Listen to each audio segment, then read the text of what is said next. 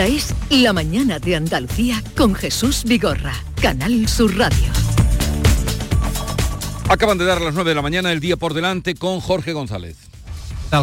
Eh, muy pendientes de ese acuerdo programático que acaban de anunciar PSOE y Sumar para la formación de un nuevo gobierno de coalición progresista en España. Pedro Sánchez y Yolanda Díaz han cerrado esos detalles de un pacto fruto de las negociaciones que han tenido lugar desde finales del pasado mes de julio. Este acuerdo se produce antes del plazo que socialistas y Sumar se habían marcado para conseguirlo e incluye medidas como la reducción de la jornada laboral y la regulación del despido. Hoy es día de luto oficial en la localidad onubense de Trigueros por la muerte de un hombre al volcar su coche en un camino rural a causa del temporal. Otra persona perdió también la vida en Córdoba y se está investigando si un accidente laboral con la muerte de un trabajador y dos heridos la pasada tarde en la zona franca de Cádiz también podría estar relacionado con los efectos de la borrasca Bernard. Hoy se empezarán a calcular los daños en el campo tanto en infraestructuras como en los cultivos, como los frutos rojos, los cítricos o el aguacate, también en la flor cortada, a una semana de la fiesta de Todos los Santos. El Consejo de Gobierno va a acordar este martes la terminación de las obras de conducción desde el embalse de la Colada en Córdoba. También lleva en su orden del día la creación de la Comisión Autonómica para el Uso Racional de los Medicamentos. La Junta va a pagar hoy 328 millones de euros por los 70 inmuebles que vendió hace una década a un grupo estadounidense por una cantidad similar, alrededor de 300 millones, con el propósito de obtener liquidez. El Ejecutivo calcula que con la recompra la Administración Autonómica se va a ahorrar un total de 100 millones de euros. El Pleno del Ayuntamiento de Turre, en Almería, va a debatir hoy la moción de censura presentada por el Partido Popular y con Andalucía, Izquierda Unida, contra la alcaldesa María Isabel López del PSOE, en la que se propone como candidato alternativo a la alcaldía al portavoz popular Arturo Grima. Y el Tribunal Constitucional, un último asunto, encara a partir de hoy la resolución de asuntos de gran trascendencia social, como el impuesto a las grandes fortunas, la ley Rider, las manifestaciones en el segundo estado de alarma durante el COVID-19 o el recurso del exdirigente de Unidas Podemos, Alberto Rodríguez. Pues eh, gracias Jorge. Seguimos con esa noticia que se ha producido esta mañana, que será escenificada a las doce y media, nos dicen, en el Museo Reina Sofía, acuerdo entre eh, PSOE y Sumar. No suman los votos de una mayoría absoluta, pero eh, mis compañeros eh, Charo, Pepe y Javier están convencidos que eso costará poco, añadir los que faltan hasta conseguir los 176. ¿No? ¿Estamos en eso? Estamos en eso. Estamos en eso. Vale. Eh, ¿Algo más eh, o cambiamos de, de asunto? Ya que no podemos cambiar la, la situación, cambiamos de asunto. Cambiamos de asunto, pero eh, que estoy viendo ahora en Canal Sur que estaban entrevistando a Lorenzo Amora, al presidente de los autónomos, que estaba diciendo que estas medidas que han acordado van a, a ser muy caras para, para las pymes y autónomos. Claro, en materia de jornada laboral, etcétera, ya nos enteraremos exactamente qué consiste y recordar que el tejido productivo andaluz está conformado fundamentalmente por pymes y autónomos. No, la idea es que van a bajar a set- a 37,5 horas. Sí. La, eh, el horario. Si a esto le sumas, si a esto le suman la subida de las cotizaciones sociales que ha supuesto la última reforma, que están los autónomos asfixiados, pues bueno, habrá que ver que cuando nos detallen las medidas y, y desde luego yo creo que hay que escuchar a los empresarios también, ¿eh? En fin, veremos qué nos trae y nos depara el día. En cualquier caso, mm, no lo tiene tan mal Pedro Sánchez ahora mismo.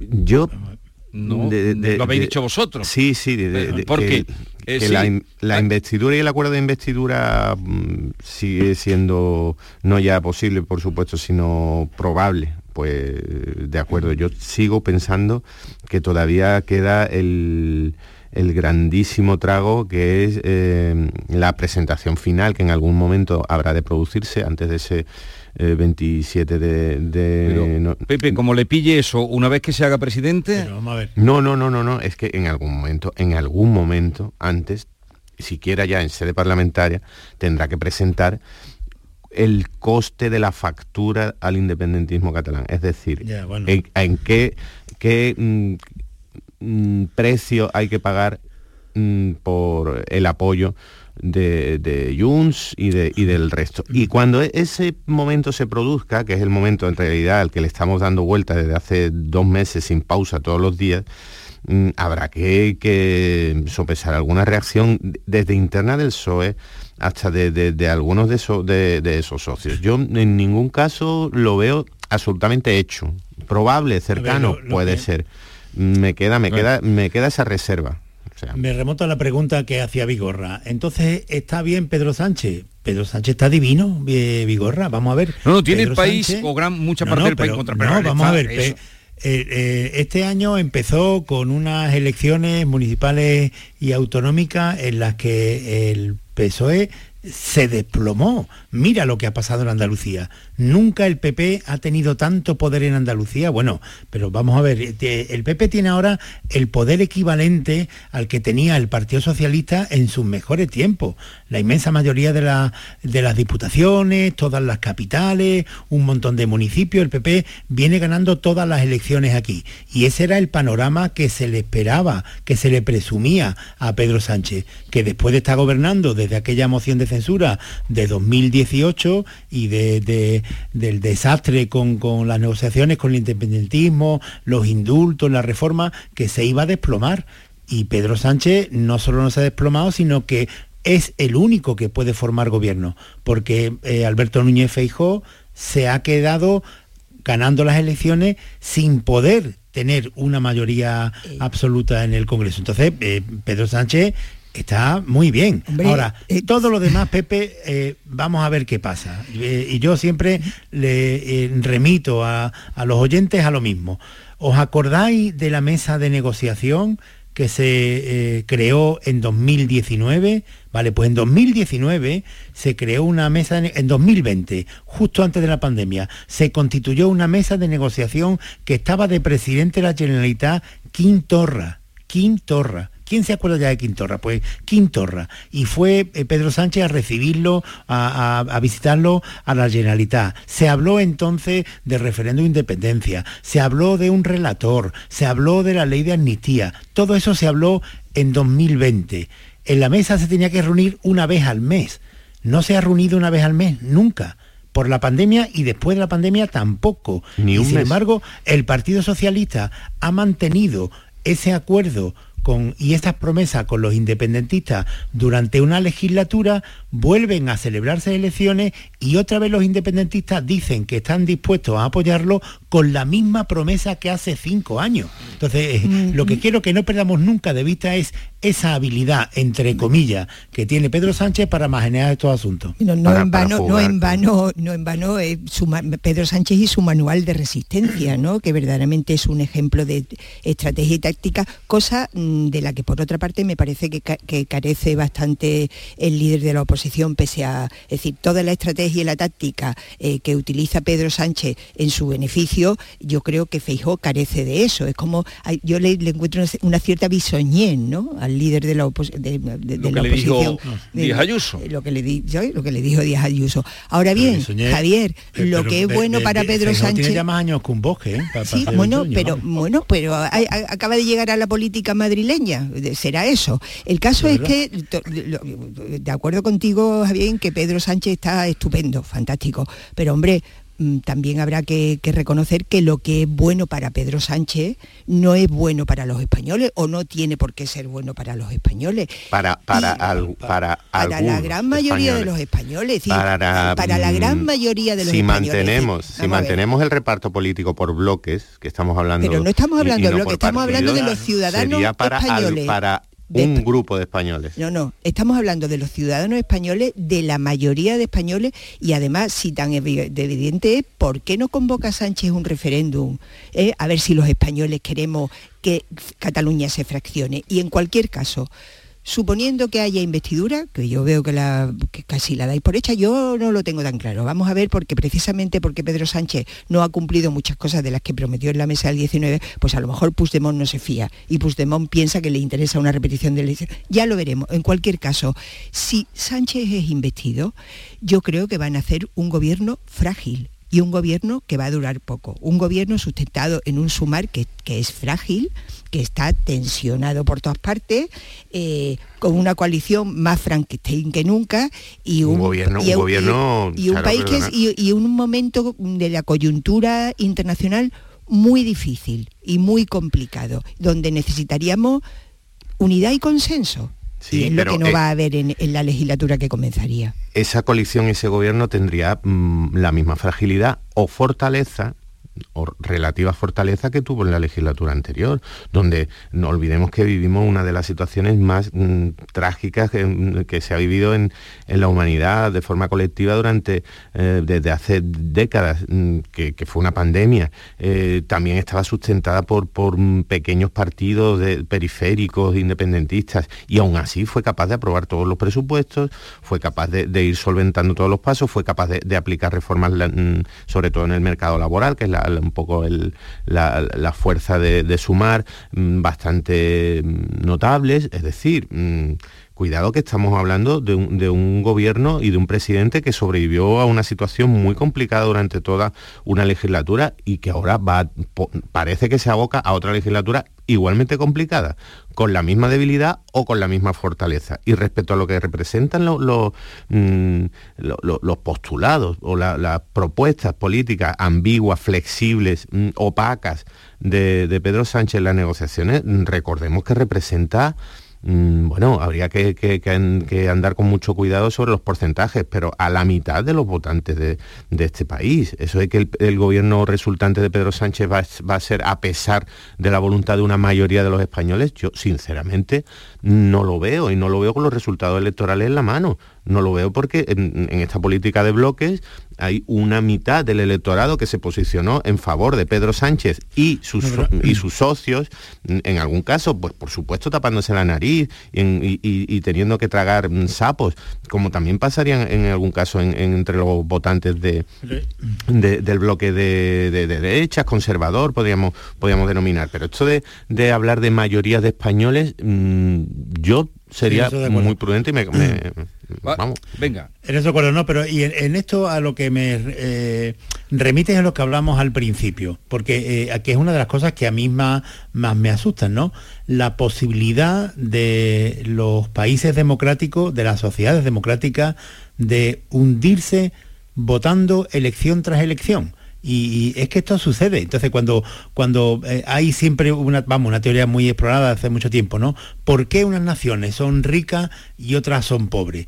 Y, en gran medida eh, muchas de las naciones no, no, no, no, tiene mucho más que ver con las decisiones de los pueblos que con los recursos naturales que, de los que disponen, de, la situación geográfica o de, de eh, del clima, ¿no? del clima. Entonces, eh, esto es algo a mí que, que ciertamente me preocupa. Entonces tú te pones a mirar y dices, oye, ¿cuáles han sido los periodos de prosperidad más importantes de España? ¿Con qué han coincidido?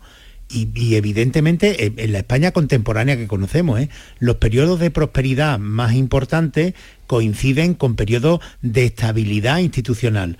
Las empresas para invertir y la economía siempre se desarrolla, y eso Charlos sabe mejor que yo, en, marcos jurídicos que sean estables. Y cuando esto no ocurre así, pues eh, la, economía y el, el progreso pues se ralentiza, se detiene ¿Cuántos años llevamos ya en España en esto desde yo creo que desde 2014 con una inestabilidad eh, institucional? ¿Y cuántas oportunidades se han perdido? Pues muchísimas. Estaba mencionando lo de las opciones que hay ahora de, con, fondos europeos. Y aquí estamos a otras. No se trata tanto de que, que, es verdad lo que dice Andy, que aquí la sociedad está muy polarizada. Pero oye, es que con esta polarización que tenemos, lo que no estamos consiguiendo es que nos hundamos todos. Y resulta que hay una vez que, hay un, un, cuando gana un, unas elecciones eh, el bloque de, la derecha hay medio país que está muy contento y medio país que está muy eh, hundido. Y cuando gana el bloque de la izquierda eh, ocurre exactamente lo mismo. Pero, Javier permíteme que niegue que niegue la mayor es que yo creo que hay muchos españoles que tampoco tienen esa, esa sensación de inestabilidad desde 2014, ni de que se hayan inestabilidad institucional, ni, de, no, no, no, no, sí, sí, no, no a ver, a ver, a ver, estamos hablando de, la sensación que me, me, me concederéis que las sensaciones pues son bastante... No, pero que yo no hablo de sensaciones, yo hablo de, la realidad del, Congreso de los Diputados. Está gobernando desde hace eh, un montón de tiempo, desde 2018, eh, un partido que, eh, está muy lejos de la mayoría absoluta, que tiene que, conciliar... Pero que como en tantas democracias europeas parlamentarias ha conseguido un, agrupamiento parlamentario que le da una mayoría suficiente para ir mm, evolucionando y sacando otro cambios país legales. Europeo Sí, sí, sí. en sí, ningún sí. otro En- país en otros europeo. países europeos, en el caso de mm, en, en- en varias de las democracias de lo que an- antes era eh, Europa del Este y, y- y no solo, sino en, en, en democracia, las coaliciones son y por lo tanto una sí, coalición que va a pero- no, no es sinónimo de inestabilidad para pero mí. Landy, pero es que, eh, que- que vamos a ver, eh, en ningún otro país europeo hay un gobierno con más debilidad que, que el que ha tenido, por ejemplo, España en la, en la última legislatura y el que va a tener en este.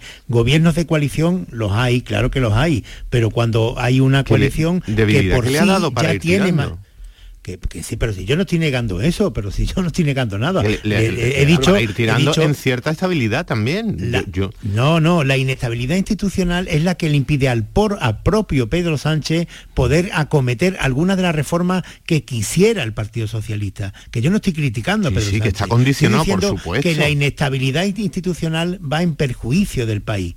Esto es lo que estoy diciendo y es evidente que Pedro Sánchez si tiene que contentar lo que le pide eh, Junts per Cataluña, lo que le pide Esquerra, lo que, Lo le, que le pide, pide Más medio País, PSOE, lo, que, le pide, medio. Podemos, Vale. lo que le pide el PNV, pues evidentemente tendrá en la cabeza todo eso que le piden para poder seguir gobernando y no tiene en la cabeza las reformas estructurales que necesita España. Es que se han producido reformas estructurales. Vale, lo Es que dejamos se han producido obtención de fondos mm, europeos millonarios. Es que la inestabilidad y la pérdida de oportunidades de trenes venimos de los Pero- mejores números, de los mejores números de empleo de- en, en No, varias no, no. décadas. No, te- tenemos que dejarlo aquí. Tenemos que dejarlo aquí porque tenemos que cambiar de asunto. Vale, vale. Mm, Seamos disciplinados. No, no voy a terciar, Me- pero me, me, me que decanto entrar, más por la es posición que de está- Javier Es el día Caraballo. que ¿eh? está más animado esto, pero, pero tengo datos que... económicos, ¿eh? Eh, Es que ha habido además situaciones de bloqueo parlamentario importante desde el 14, pero en fin, yo me callo, Vale. ya me callo. Vamos a tener más días, vamos a tener más días, vamos a tener más No, pero que vamos, que, que hay datos económicos de estancamiento de, de real de la Pero economía Landi española, dice que no. En los últimos 15 años, 15 años, ¿eh? no, no de, de- del año pasado y otro, de los últimos 15 años. Mm, Pepe Landi dice que no. Y eh, llamaré, echaremos mano de Yo los números otro día. Otro La día seguimos. mañana de Andalucía con Jesús Vigorra. El 9 de mayo de 2018 se celebró por primera vez el Día Mundial de los Calcetines Perdidos. Y en fin, si hasta los calcetines perdidos tienen su propio día, ¿no te mereces tú también el tuyo? Con mi día de la 11 elige tu fecha especial y juega con ella. Todos los días por un euro gana hasta 3.000 euros. Mi día, el sorteo más tuyo. Y recuerda, uno de cada cinco toca. A todos los que jugáis a la 11, bien jugado. Juega responsablemente y solo si eres mayor de edad. Aprovecha tu ocasión. Llega el Salón del Motor de Sevilla del 26 al 29 de octubre. Las principales marcas, modelos y motorización en turismos, motos y vehículos profesionales en un único espacio. Fibes. Salón del Motor de Sevilla. Cuatro días para aprovechar la mejor ocasión. Del 26 al 29 de octubre en Fibes. Te esperamos. Canal Sur. La radio de Andalucía. ¿Tienes problemas con tu dirección asistida, caja de cambios, grupo diferencial, transfer, turbo o filtro de partículas? Autorreparaciones Sánchez, tu taller de confianza en la Puebla del Río. www.autorreparacionessánchez.es Líderes en el sector, Autorreparaciones Sánchez. Sigue la corriente del río. Navega en la inmensidad del océano. Adéntrate en la jungla. Descubre lo desconocido. Sumérgete en un mundo de medusas. Rodéate de peces tropicales y echa raíces en el manglar. Ya estás conectado. Déjate abrazar por el mar. acuariosevilla.es Hacer ejercicio, comer bien, cuidar nuestra salud mental. Suena fácil, pero ¿por dónde empezamos? En Clínica Luces son expertos en salud física y mental, psicología, fisioterapia, nutrición, psiquiatría. Lo tienen todo. Llamad al 680-648-718 o acercaos a Avenida de Montequinto 10, clínicaluces.com.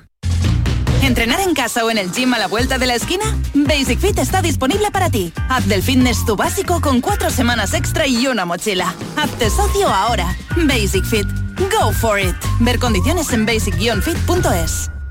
En Sevilla, Circo Las Vegas, instalado junto al Estadio La Cartuja, te presenta su espectáculo de moda Barbie, para disfrutar en familia. Atracciones y risas aseguradas con los payasos. Circo Las Vegas, en Sevilla, del 31 de octubre al 26 de noviembre. Venta de entradas en circolasvegas.es. El 6 de noviembre llega Eurodreams, el nuevo juego que te permite renovar la ilusión de un gran premio cada mes. 20.000 euros al mes durante 30 años para cumplir tus sueños. Ser jugador de fútbol, Dueña de una cafetería con clases de yoga o retomar tu pasión por los coches antiguos. Eurodreams sortea 20.000 euros al mes durante 30 años y premios de 2.000 euros al mes durante 5 años. Elige en cada apuesta 6 números del primer bloque y un sueño. ¿Cuál es el primer sueño que vas a cumplir? Eurodreams, renueva tu ilusión. Loterías te recuerda que juegues con responsabilidad y solo si eres mayor de edad. La tarde de Canal Sur Radio con Mariló Maldonado.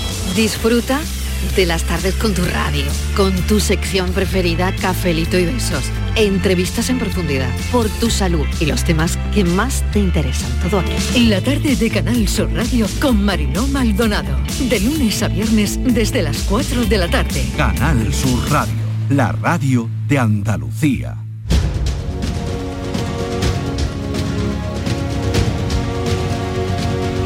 La mañana de Andalucía con Jesús Vigorra.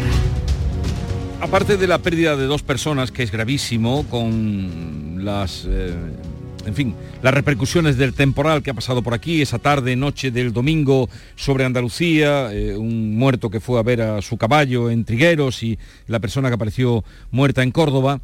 Aparte de eso, eh, lo que es más característico en todas las imágenes es los árboles caídos. Los habéis visto, ¿no? Por todos lados. Sí. Árboles caídos por todos lados, pero árboles como castillos que han caído de pronto y los hemos visto caer. Eso nos va a llevar a saludar a Javier Sánchez, que es jefe de jardines y bosques del recinto de la Alhambra. Javier Sánchez, buenos días. Hola, buenos días. Allí tu- tuvisteis también una desgracia que fue esta niña que está grave en la UCI, pero parece que está fuera de peligro, que, que fue también por el motivo de la caída de una rama, ¿no? Sí, efectivamente, se produjo un accidente en el bosque de Gomeres la tarde del, del domingo y afectó a esta, esta chiquilla, a esta adolescente, sí. Mm, ¿Y por qué se cayó esa rama? Bueno, eh, esa tarde se produjeron circunstancias absolutamente extremas en, en el régimen del viento. El temporal eh, se comportó además eh, eh, con procesos muy localizados, muy turbulentos, remolinos, que, desgraciadamente pues eh, a veces tienen consecuencias eh, graves, como, como es el caso, ¿no? y, a pesar de, de- las medidas que, que- se pueden tomar en materia de, seguimiento, de conservación, de evaluación de, de arbolado, de bosques, eh, con, servicios específicos eh, de- desarrollados por especialistas, pues estamos, estamos ante procesos en los que la- las ciencias no son exactas, seres vivos, eh, que, que se comportan a veces de, de- de una manera imprevisible. A esto se suma, pues, evidentemente, que, que aunque también se ha avanzado muchísimo en, en- en la meteorología, en, la, en el sistema de, de- alertas, pues estamos también ante una ciencia que, que- que nos ayuda muchísimo, pero que, que tampoco eh, nos permite eh, decir que, que el, que el riesgo sea inexistente ante procesos muy extremos. Eh, Pero señor Sánchez, ha, ha habido mm, en estos días las imágenes que se han repetido, hoy los periódicos, las portadas de los periódicos son las de árboles caídos, Mm, con los cepellones, hemos visto palmeras, eh, ficu, plataneros. Mm, ¿Esto señala de que están más mm, descuidados o cree usted o, o no? No. O, la, o la sequía tiene algo que ver? O... No, no, no, no, no, tiene que ver. eh, Yo creo que, eh, en fin, eh, eh, con, las medidas que, cada institución, cada entidad puede disponer, pero eh, la ciencia de la arboricultura, de la silvicultura ha avanzado muchísimo en, los últimos años. Puede haber en, determinadas circunstancias pues árboles que puedan estar en un estado regular, afectados por plagas, enfermedades, hablamos de, seres vivos, pero cuando están sometidos a fenómenos extremos con, vientos que a veces superan lo- los 100 kilómetros por hora, eh, pues eh, o, con pesos de nieve como se ha visto en, otros lugares eh, por ese incremento de los fenómenos extremos que, está aparejado al cambio climático, pues eh, el, ar- el arbolado sufre y puede y puede realmente tener episodios mm, verdaderamente terribles, como, como estamos viendo desgraciadamente continuamente. O sea que dice usted que no estaría fuera de lo normal, que no tiene que ver ni con la, eh, el mantenimiento ni con la sequía. Bueno, tiene que ver con eh, fenómenos extremos que cada vez son más frecuentes, eh, tiene que ver con debilitamiento a veces por, efectivamente episodios de sequía, por plagas, enfermedades, y, eso evidentemente puede, puede ocasionar un, deterioro en, determinados árboles, en determinadas masas forestales, pues que conduzca a, que su resistencia ante, ante fenómenos de, temporal como el que hemos visto en estos días, pues sea menor, evidentemente. Bueno, Javier Sánchez, jefe de Jardines y Bosques de la Alhambra, gracias por estar con nosotros, un saludo y buenos días. Buenos días. Eh, con Charo Fernández Cota, Pepe Landi, Javier Caraballo. Antes de terminar, porque luego el tiempo os enzarzáis y no podemos desde el principio, y ahora lo hacemos al final, quería recordar la figura de un colega y de un compañero. Nos van a permitir ustedes unos minutos para recordar a un compañero. Eh, de nombre conocido por todos como Pipo, de nombre José Carlos, ha sido durante 29 años. Si han pasado ustedes alguna vez por el Parlamento de Andalucía, tal vez, y han venido a visitarlo con mm, viajes organizados, tal vez lo hayan visto porque era una persona eh, muy amable, eh, muy afable con, todo el mundo y estuvo ahí como 29 años de director de comunicación del Parlamento de Andalucía.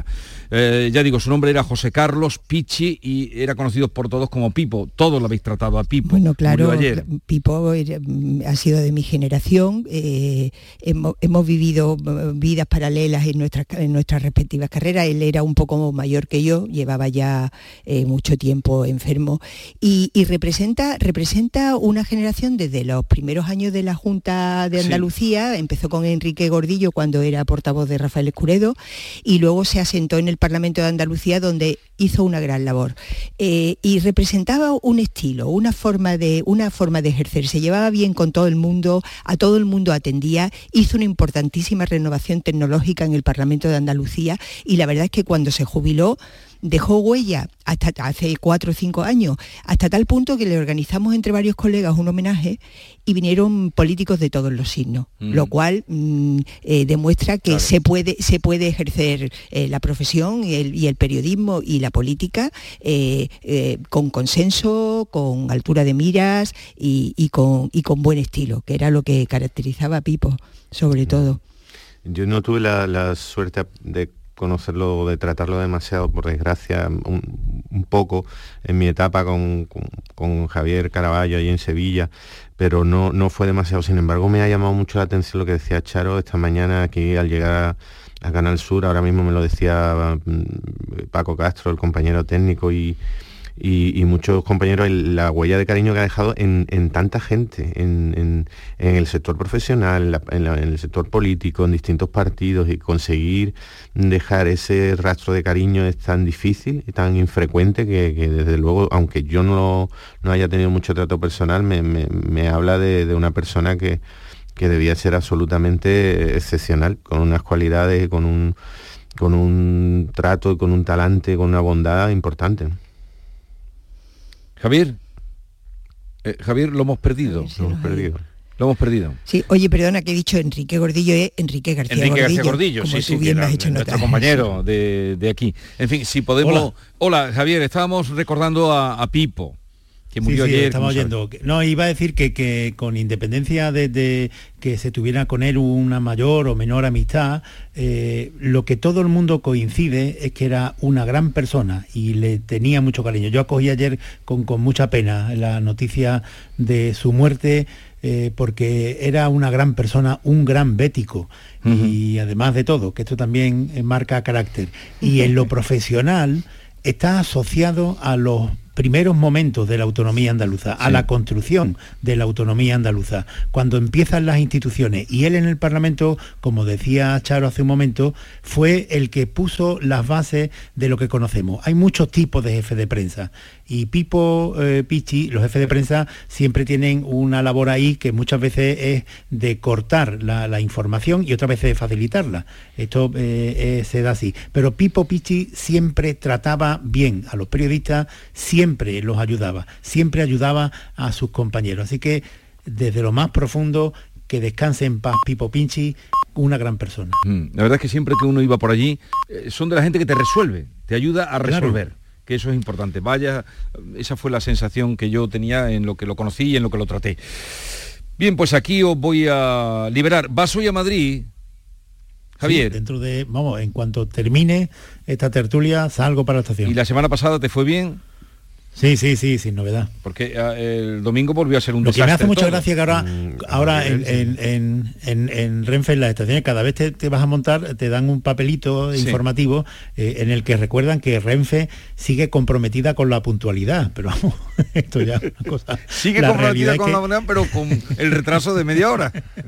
claro, claro. Van a acabar dando un papelito que ponga allá usted. Ayer me contaron unas ¿Cómo cosas tremendas. No sé si en algún Lo momento... del el caos del, del, dom- del domingo el- noche y el lunes fue absoluto. el caos en las grandes estaciones como Santa Justa, pero el caos Sí. de Utrera, donde colapsaron tres trenes que venían. Uno que venía de San Fernando, otro que venía de Málaga y otro que venía de Jaén.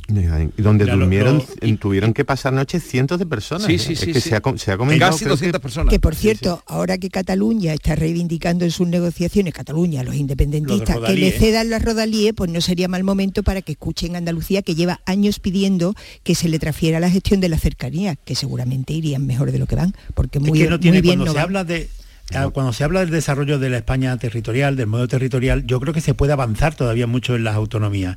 Y, y una de estas cosas es que, por ejemplo, Andalucía tenga la gestión de los trenes de cercanía, de los trenes que, que comunican las provincias andaluzas. Y estos son los, roda- lo que eh, Los conocemos rodalíes ahora por los rodalíes de Cataluña, pero los trenes de cercanías de Andalucía. Sí. Eh, eh, no tiene sentido que, que una comunidad como Andalucía, que es tan grande como Portugal, el gobierno no tenga en sus manos la posibilidad de estructurar las vías férreas de la comunidad. Y esto debería ser una de las cosas que sí sería positiva de desarrollo del modelo territorial. ¿Veis cómo no es tan, no, no- no es todo mm, oscuridad y, y dolor en la negociación con los independentistas? Ellos van a lograr probablemente, ellos van a lograr probablemente el control de la infraestructura ferroviaria para su territorio, entonces iremos los demás y diremos, Pero oiga, si ¿qué, que- qué pero- pasa con lo pero- mío? Yo pero- también quiero. Pero si es que Andalucía lleva muchos años pidiéndola y no se le ha hecho. Pero- pero si- silbando, silbando y aquí, con, a ver, con felicidad, Lo ¿no? que hay es que reclamar igualdad. Iremos Lo que- a los trenes, a las estaciones Pero, con, otra- Pepe, con otra actitud. Habrá que reclamar también, igualdad. pero, Habrá que reclamar igualdad, Pepe. Que es justamente lo que no quieren los independentistas. Es que claro, es que lo que nosotros lo que tenemos es que reclamar igualdad. En realidad llevamos uno, uno- ya unas décadas diciendo, a ver, ¿qué ha pedido Jordi Puyol? Esto, pues yo también lo Que quiero. Pues nosotros nada, esto lo pedimos ahora, primero. lo aplicamos a los trenes. Vale. eh, una... Si fuerais jefe de prensa, recordando a, a Pipo, eh, si fuerais jefe de prensa de la Moncloa, cualquiera de vosotros que tiene capacidad para serlo y más, y eh, um, tuvierais que elegir el sitio donde hacer esa comparecencia hoy en el Museo Reina Sofía, que es un antiguo edificio nada menos que de Hermosilla, que fue el primero que lo construyó, luego lo acabó Sabatini por encargo de Carlos III, un edificio impresionante, ¿dónde colocaríais a Yolanda Díaz y a Pedro Sánchez para eh, eh, escenificar el acuerdo? Hombre, yo creo que delante del Guernica no. Allí no lo No, colocaría. no, ya lo he dicho, en el, en el cuadro de Dalí de, de No, los- pero el cuadro de Dalí tuyo lo he buscado y está en el MoMA, o sea que eh, el- la, Vaya. la, mm, permanencia, creo que es la permanencia, la persistencia de la memoria, ese está en el MoMA, querido. Pues yo te digo una cosa, seguro que nos van a sorprender con algo mm, eh, increíble, porque verdaderamente el equipo de estrategas de Pedro Sánchez y de Yolanda Díaz, otra cosa no, pero son buenísimos, ¿eh? Para ver si ha- has dado una idea, Charo, con lo del Guernica. No se atreverán a tanto. Máxima representación de la España Bueno, tendría- plurinacional. Y sí, pero puede ser de- también De la España de la destrucción, Puede ¿no? ser, destrucción, no, pero se cumplen 50 años, se cumple 50 años de la muerte de Picasso este año. Y fue un símbolo de la transición, eh, de su regreso a España. Bueno, ¿Tú no- crees, no Javier, que se atreverían a hacerlo delante del Guernica? Me lo espero todo, pero bueno. Vale, bueno, lo dejo, veo que no, no tenéis. Hace mucho que no visitáis el Museo Reina Sofía, veo, porque no. No, no- no hemos aportado grandes. Vale, oye, ha sido un placer eh, compartir con vosotros esta mañana, con sus luces y sombras como cada día. Eh, Charo Fernández Cota, eh, Javier Caraballo y Pepe Lande, que tengáis un bonito día. Adiós. Saludos. Gracias. Adiós. Muy buenos días.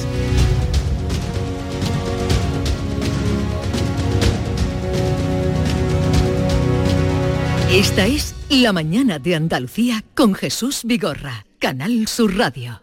Aprovecha tu ocasión. Llega el Salón del Motor de Sevilla del 26 al 29 de octubre. Las principales marcas, modelos y motorización en turismos, motos y vehículos profesionales en un único espacio. Fibes. Salón del Motor de Sevilla. Cuatro días para aprovechar la mejor ocasión. Del 26 al 29 de octubre en Fibes. Te esperamos. ¡Más leña! ¡Más leña! ¡Más leña! Si leña, prueba las nuevas pipas leñeras de Pipas Reyes. Las mejores pipas de Reyes, pero más leñeras. Nuevas pipas leñeras de Reyes. Descúbrelas ya en tu punto de venta habitual. Canal Sur Radio. Niño, tráeme algo fresquito de la nevera. Pero papá, si esto está más caliente que el queso de un San Jacobo. ¿Nevera rota? Aprovechalo. Las ofertas de verano de Tiendas El Golpecito y consigue por fin la nevera que mereces. Tiendas El Golpecito. Electrodomésticos nuevos, con y sin golpes o arañazos, más baratos y con tres años de garantía. En Alcalá de Guadaira y Utrera. 954-100-193. www.tiendaselgolpecito.es Dime, escúchame, ¿dónde quedamos para comer? Pues estuvimos el otro día en el barrio de Santa Cruz por salir por el centro y no veas cómo comimos en la hostería del Laurel. Te voy a dar una pinceladita. Una chacina en condiciones con un jamón bueno. La ensalada de tronco de bonito espectacular. Pescadito frito, pero bien frito. Las croquetas caseras del chef. Pero vamos, que lo tengo claro. Dentro de la hostería, tranquilo y bien atendido de sevillanas maneras. Pues ya me has liado. Voy a reservar en el 954 22 0295, que ya vamos tarde. Recuerda, Hostería del Laurel, Plaza de los Venerables, Barrio de Santa Cruz. Aterriza en Sevilla Decomac, la mayor tienda de muebles del centro de Sevilla. Y para celebrarlo, precios de locura. Cheslong de diseño 549 euros. Conjunto de colchón más canapé de 135 centímetros 449 euros. Estamos en la Macarena, frente a la muralla. Decomac aterriza en Sevilla. En Sevilla, Circo Las Vegas, instalado junto al Estadio La Cartuja, te presenta su espectáculo de moda Barbie, para disfrutar en familia. Atracciones y risas aseguradas con los payasos. Circo Las Vegas, en Sevilla, del 31 de octubre al 26 de noviembre. Venta de entradas en circolasvegas.es. Todo el deporte de Andalucía lo tienes en el pelotazo. Fútbol, baloncesto, motociclismo, fútbol sala. Con la información de nuestros equipos, los deportistas, el análisis de los partidos y competiciones, los protagonistas de la noticia. Todo lo tienes de lunes a jueves en el pelotazo, a partir de las 10 de la noche. El pelotazo, con Antonio Caamaño. Contigo somos más Canal Sur Radio. Contigo somos más Andalucía. La mañana de Andalucía con Jesús Vigorra.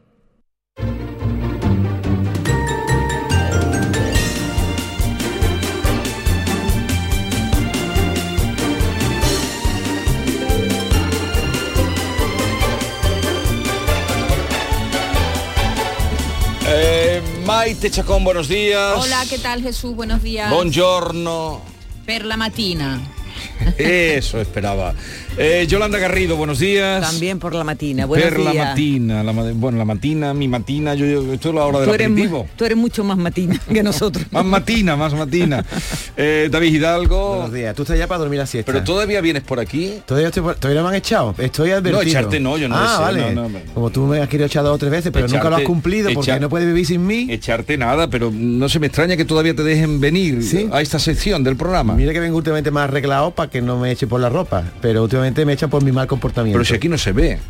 Sí, pero lo decís, decís que vengo mal vestido. No, no, yo no he dicho nunca que viene mal vestido. Tú vienes, tú vienes a tu manera. ¿Y tú cómo vienes hoy? Que parece que se ha muerto toda tu familia, todo de negro, todo de ¿Cómo negro. tiene que ver? El negro, mira, yo también vine de negro. El negro es un color elegante. Pero no sé, no te pega el luto, Igor a ti. El negro es un color. ah, ya sé por qué. Ya sé por qué.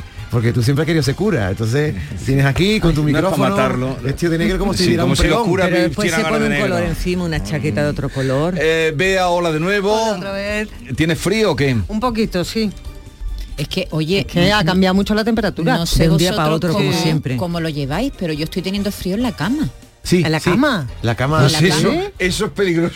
Es Eso peligroso tener frío en la cama. rozando. Pero tú te, tú te acuestas con pijama o sin, No, sin nada? he estado toda la noche que si me pongo el pijama, que se me quito el pijama.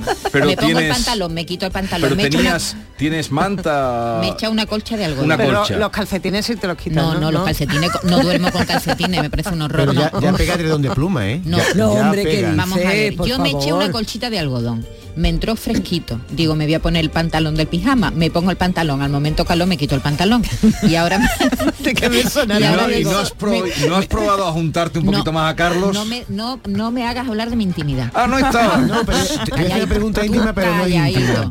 Es clave en esto del frío. ¿Qué tipo de sábana tiene puesta? ¿La de verano o la de franelita ya Sí, de vamos, yo no uso sábana de franela, me, ya es que la sábana de franela Pues- no puedo con pues ella. esa te quita el frío. Me sienta fatal. Esa te quita el frío Pero- porque pero te devuelve el calor de tu cuerpo. Pero muy pronto para muy sábanas pronto. de... Pues de- yo ayer noté que puse la oreja la almohada y me tuve que dar un respingo de los fríos que estaba la Tú ya almohada. mismo va a tener las coralinas puestas. Ahora, una cosa, una cosa. mm, De verdad que no, no le he cogido todavía la temperatura a la cama. Eso es cosa de, de personas mayores. ¿Qué hago con ellos? Otro día hablaremos de camas y ¿Qué de hago frío con en la esto- cama. con esto- Pero con lo estos de- amigos que tengo lo de tan tener buenos? frío en la cama a mí me parece peligroso. Peligroso, ¿no? Peligroso. ¿no? Porque te, te acurrucas mucho, ¿no?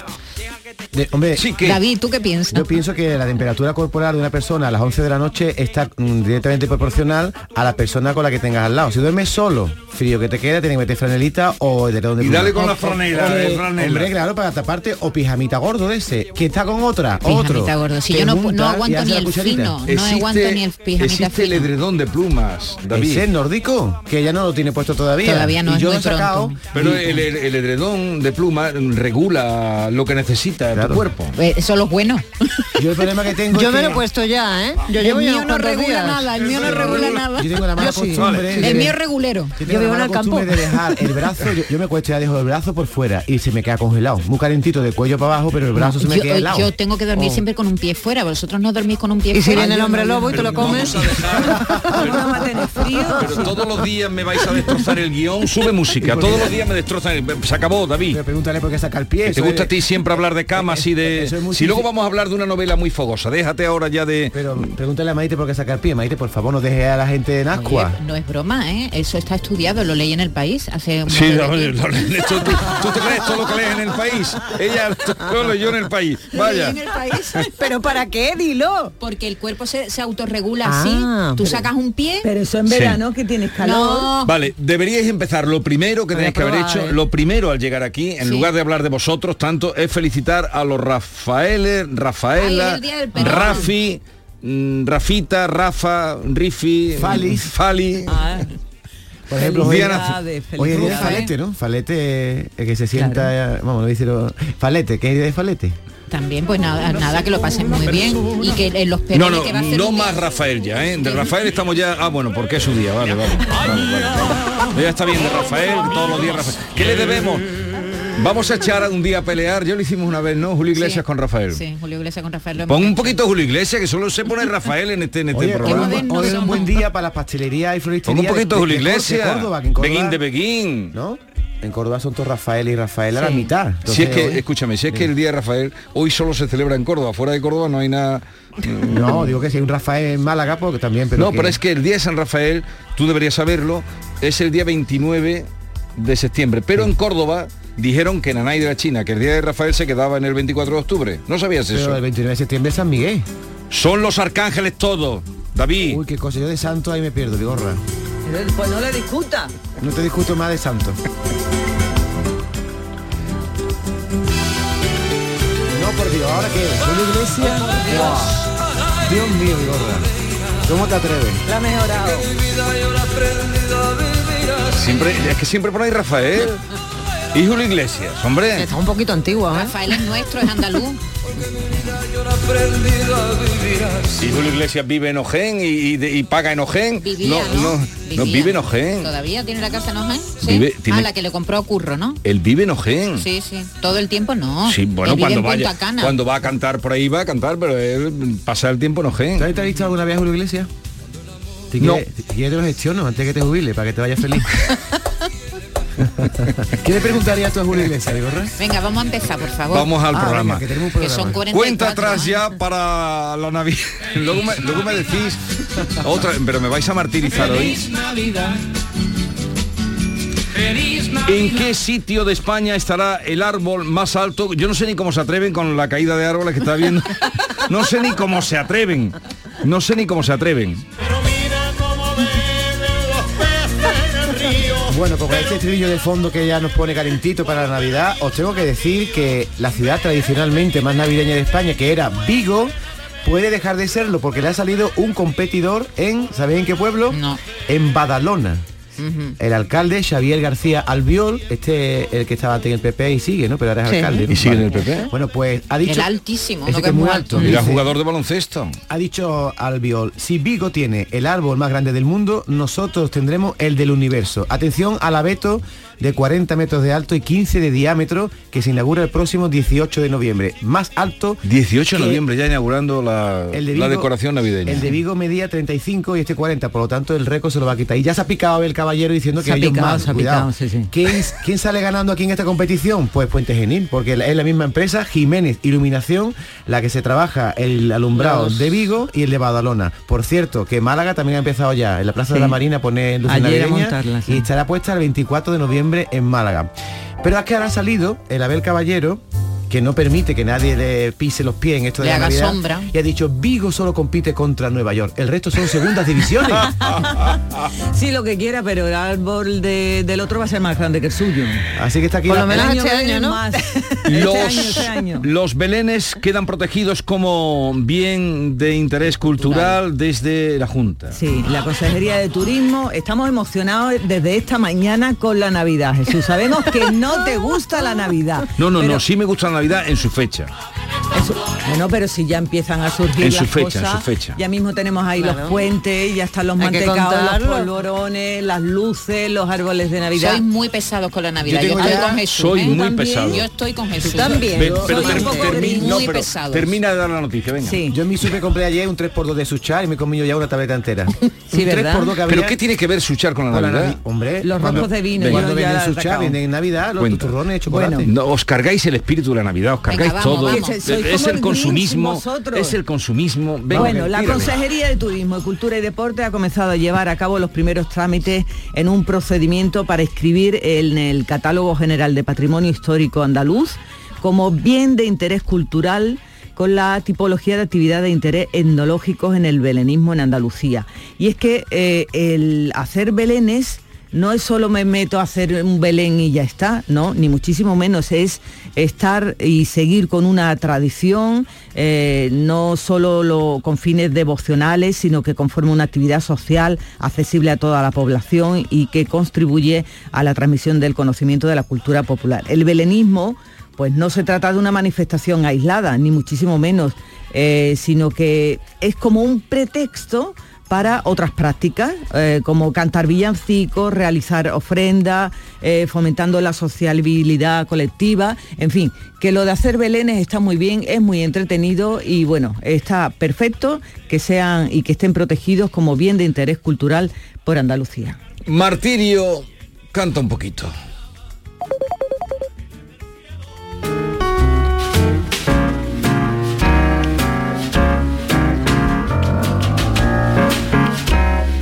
Bueno, Martirio y el piano de Chano Domínguez. Exactamente. Y Javier Colina y Guillermo Maquil, porque este disco, estábamos hablando de coplas de madrugá, eh, cumple 25 años. Se grabó en el año 1997 y esta noche van a estar los dos, Chano Domínguez y Martirio, en el Cartuja Center. Y, y fíjate cómo surge esta idea.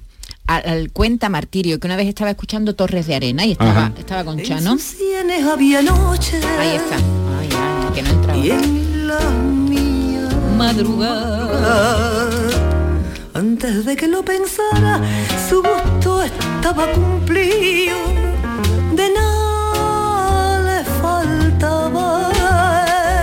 Estaba escuchando una vez Torre de Arena y Sí. estaba con Chano. Y entonces Chano Domínguez dijo, Esta, esto lo podía haber cantado Billie Holiday. Y entonces ahí surgió la chispa.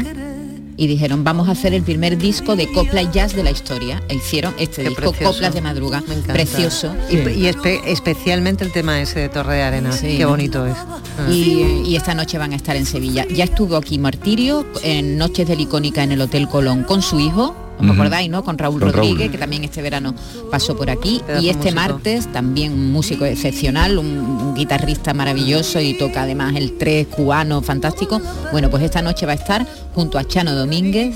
eh, Cartuja en Center. Cartuja ¿eh? Center. De- esto está Qué dentro bueno. de la programación del Lope de Vega que se ha trasladado al Cartuja Center. Así que fíjate, 25 años de coplas de madruga. Era pendiente y esclavo de esa esclavitud. Te pongas triste.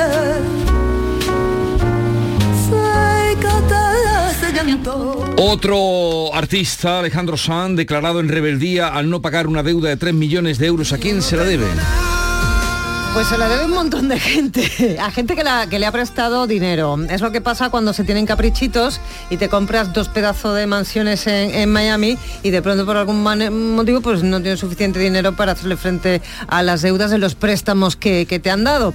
Y él pues a través de sus eh, sociedades eh, ha intentado ir haciéndole un poquito el vacío a esa persecución para que pagara, para que pagara. Al final se consiguió que eh, de los eh, 12 millones que debía Yeah.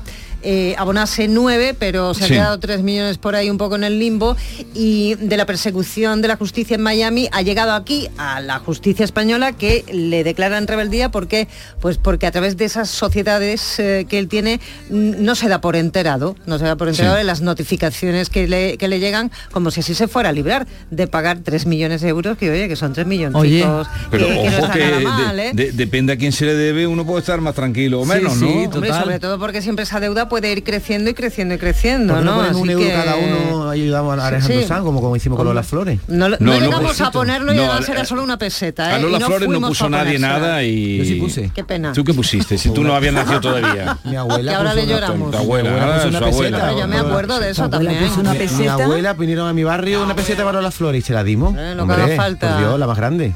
Y ahora por Alejandro Sanz podremos poner un eurito. Yo no. ¿A saber quién le dio tu abuela la peseta? Con 3 millones de euros, o sea, con que 3 millones de personas deme un euro, Alejandro Sanz está salvado. está. Pero qué chiquillo Puedes más bueno, vamos a poner ahora. A ver si van a meter en la cárcel y no y va a dejar más mansiones.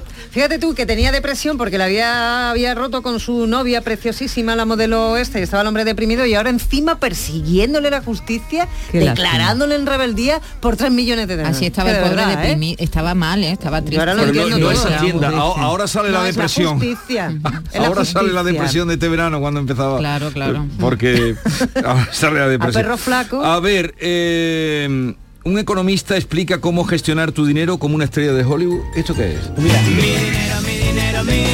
Quiero mi dinero.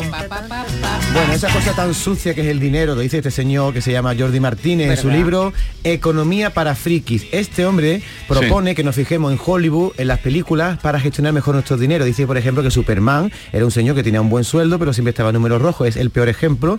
Y otro mal ejemplo que pone el de Homer Simpson. Dice, es el buen ejemplo de lo que no hay que hacer jamás. Pero pone también ejemplos Pero si positivos. es un dibujo animado. Sí, pero dibujos animados y, y- y películas que te ponen ejemplo de cómo tienes tú que gestionar tu dinero a para bien Ah, de- o para personajes mal. de ficción. Personajes de ficción. Ah, Entonces, vale, yo por pensaba ejemplo, que eran los actores. Por ejemplo, otra película de dibujito animado de Pixar, Up, dice que esa pareja, el matrimonio, era, tiene muchas estrecheces, que su viaje, ese famoso viaje que quieren hacer a las cataracas, nunca, nunca lo consiguen, pero al final lo consiguen porque ahorraban. Pero el ejemplo de este hombre para que tener una buena economía es la historia de Forrest Gump que ilustra por qué la diversificación es imprescindible para convertirnos nosotros en buenos inversores. ¿Os acordáis que Forrest Gump y el Teniente Dan se hacen ricos con las gambas? Con gambas. Pero después invierten lo que han ganado en Apple, en acciones de Apple. Y dice este señor que si no hubieran diversificado hubieran perdido todo. Pero vamos a ver, esto, esto es lo que tu abuela y en todos los sitios se decía no poner los huevos en la misma cesta. Y tú vienes aquí ahora con el, No, yo no, poner los huevos en la misma cesta. Eso ¿o lo no? dice Jordi Martínez, que por cierto un día vendrá aquí y se lo preguntas tú. Economía para frikis. Pero vamos,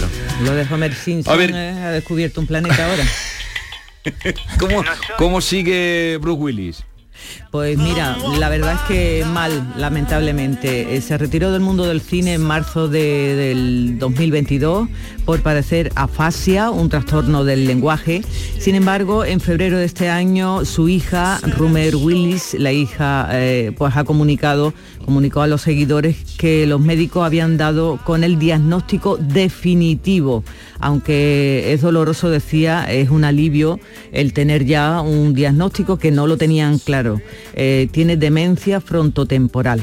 Hace unos, me- unos meses la mujer de, de Bruce Willis publicó unos stories en la cuenta de Instagram en las que nos dio para nada buenas noticias, ya que dijo que bueno, cada vez la situación del actor es más difícil, eh, que tiene una situación, una enfermedad de demencia, que las opciones son muy, muy escasas y que es una enfermedad, pues como todo el mundo sabe, muy cruel y que no tiene tratamiento. Eh, un amigo de él, director, guionista, Glenn Gordon Caron, dicen que, que bueno, que ya no es capaz de comunicarse, que era un gran lector y que ya no es capaz de, leer. nada. Así que mal. Eh, en cambio, como la vida es un contraste de, alegrías y tristezas, mm, tenemos que felicitar a Pilar Adón, que ha ganado el Premio Nacional de Narrativa con la novela De Bestias y Aves. De Bestias y Aves, que el jurado ha destacado por su gran originalidad, belleza, riqueza poética y fuerza del lenguaje. Se lo ha dedicado a su padre, que murió cuando ella estaba escribiendo esta novela. Ella es poeta además y traductora. Eh, esta es una historia de una mujer que tiene un accidente de tráfico en el que muere su hermana y ella resulta ilesa. Y entonces coge el coche y emprende un viaje como sin destino. Y ella llega a un lugar que se llama Betania. Es un poquito mm, mm, eh, fantasiosa la novela. Sí. Llega a un lugar que se, lleva, se llama Betania, que está eh, solamente habitado por mujeres, por animales, por insectos, hay un gran lago, hay una gran piedra, es como la naturaleza. Ahora entiendo por qué te han puesto el hombre y la tierra. Eso, eso, la... Ah, mira, mira, muy bien, muy Me bien. encantaría Betania, solo, solo hay mujeres, o sea, yo estaría Mujeres y único hombre. animales. Pero también, y también hay insectos, ¿eh, David? Que yo me he quedado con esa parte sí, y no sé insectos, yo, ¿eh? animales, mucha naturaleza. Y dice que la naturaleza representa a su padre, que murió durante el proceso, que está muy contenta, como tú comprenderás, y que la novela va a tener un empujón a partir de este premio, que ya no es el primer premio que recibe, ¿eh? porque por esta misma obra recibió el premio de la crítica y el premio a la mejor novela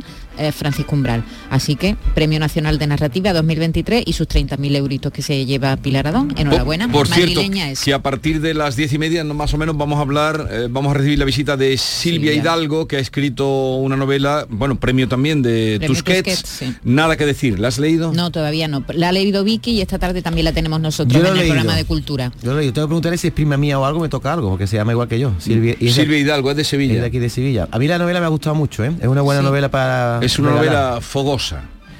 Sí, Sí, lo sé, lo sé, me lo ha contado Vicky. Arde Vicky. Romano. pero mucho sexo y poco amor, ¿eh? Cuidado con la... Pero ¿Notas fogosa, fogosa, Fogosa, fogosa. Fogosa, ¿no? Sí. ¿Quería que os cuente de qué va o qué? ¿O luego? No, no, cuando llegue el Ah. turno. Tú quieres ser protagonista de todo. Bueno, se va a ir el tiempo y no, te voy a contar lo de Rosalía. ¿Qué pasa con Rosalía? El cachondeo que con Rosalía, que dijimos aquí ayer, que estaba todavía con Raúl Alejandro. ¿Qué cachondeo es este? Que ahora nos dice un podcast de una revista que está con el actor Jeremy Allen White. ¿Sabéis quién es, no? El del oso, el de The Beer. Que la han visto viendo una ¿En película, cena Me ha romántica. encantado, me ha encantado esa serie. Y el, el chaval es competente para mi Rosalía. Es otro de los protagonistas de Chambles. Efectivamente. El, el joven que hace de hijo de hijo de Chambles y ahora es el protagonista de The Tiene unos Bear. ojos azules muy bonitos, Sí, se acaba sí, de sí. separar de su pareja, tiene 32 años y se la ha visto muy romántico con Rosalía, han ido al cine y han cenado. Espérate que hay una noticia de Melanie, la doble de Rosalía, que arrasa en redes, hay una doble de Rosalía. Pues sí, no es extrañar porque con todos los días estamos aquí hablando de Rosalía, no hay un día que no sea noticia Rosalía, verdad, es ¿eh? impresionante lo de esta La chica. de Navidad y verdad. Rosalía. La- Sí. Eso, la Navidad y Rosalía. Eh, sí, la- claro, no es de extrañar que le salga una doble, ¿por qué? Porque ella es la primera que mm, informa mucho sobre el, el tipo de pintura que se pone, el tipo de ropa, el tipo de moda, lo comparte en redes y ¿por qué pasa? Pues que hay gente que se parece un poquito, le copia las maneras y se convierten en auténticos dobles, como es el caso de esta Melanie, que acumula un montón de seguidores en redes. La mañana de Andalucía con Jesús Vigorra. Canal Sur Radio. ¿Entrenar en casa o en el gym a la vuelta de la esquina? Basic Fit está disponible para ti. Haz del fitness tu básico con cuatro semanas extra y una mochila. Hazte socio ahora. Basic Fit.